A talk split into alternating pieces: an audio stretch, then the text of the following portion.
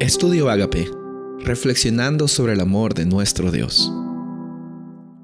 El título de hoy es Escritos en el libro. Jeremías capítulo 30, versículo 7.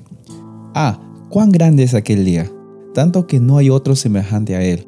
Tiempo de angustia para Jacob, pero de ella será librado.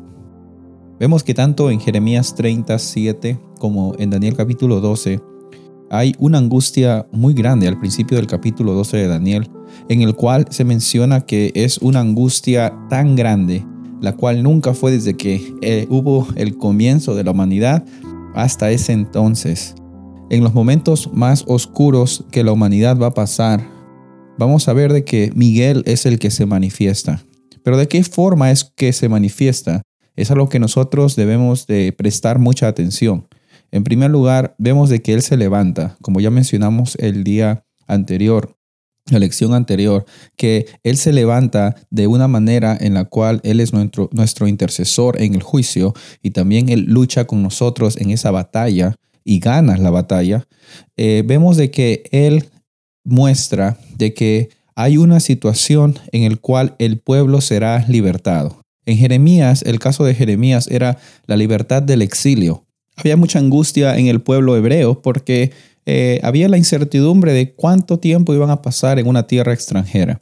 Nosotros quizás eh, aparentemente tenemos un hogar, sin importar cuán grande o pequeño es, es el lugar donde nosotros vivimos y podemos acostumbrarnos mucho, podemos decorarlo lo más que queramos, pero nuestro hogar terrenal es algo temporal, no va a durar para siempre, estamos totalmente sujetos a cualquier vicisitud, a cualquier problema que nos suceda. Sin embargo, la certeza que nosotros recibimos en Cristo Jesús es de que vamos a recibir libertad del exilio que nosotros tenemos. Si bien es cierto el pecado hizo una gran separación entre el hombre y Dios, nosotros sabemos que se levantará Miguel.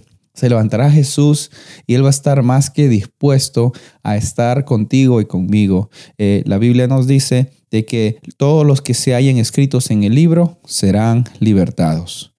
Pero ¿de qué libro se está refiriendo? En eh, el lenguaje de la Biblia en el Antiguo Testamento y también en profecías, vemos de que hay un simbolismo de libros que está muy conectado con un sistema de juicio en el cual eh, podemos ver de que hay registros en el cielo sobre cómo el ser humano se ha desarrollado, pero no para medir los actos y las acciones, si existen más acciones buenas que malas, porque la realidad es de que la paga del pecado es la muerte. No hay nada en nosotros que cause de que por nuestras acciones nosotros en los libros eh, seamos hallados como personas que podemos alcanzar la salvación por nuestra cuenta. No sucede así. Sin embargo, nosotros vamos a estar inscritos en lo que se llama el libro de la vida, cuando nosotros dejamos que Jesús sea nuestro sacrificio.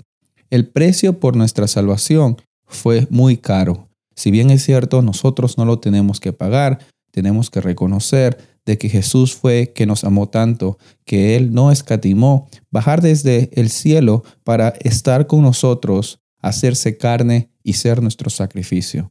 Hoy día quizás tenemos grande angustia en diferentes situaciones, pero la realidad es de que van a venir momentos difíciles, como dice la Biblia, como nunca se vieron. Sin embargo, eso no nos debe causar miedo, sino nos debe ayudar a ver de que incluso en el momento más grande de angustia, si Miguel está establecido y se va a levantar, si Jesús va a estar con nosotros, vamos a ser libertados. Tenemos que dejar que Él trabaje en nuestras vidas y tenemos que pedirle que nuestros nombres estén en ese libro de la vida el único que puede hacer esa intercesión y ese cambio es Jesús. Soy el pastor Rubén Casabona y deseo que tengas un día bendecido.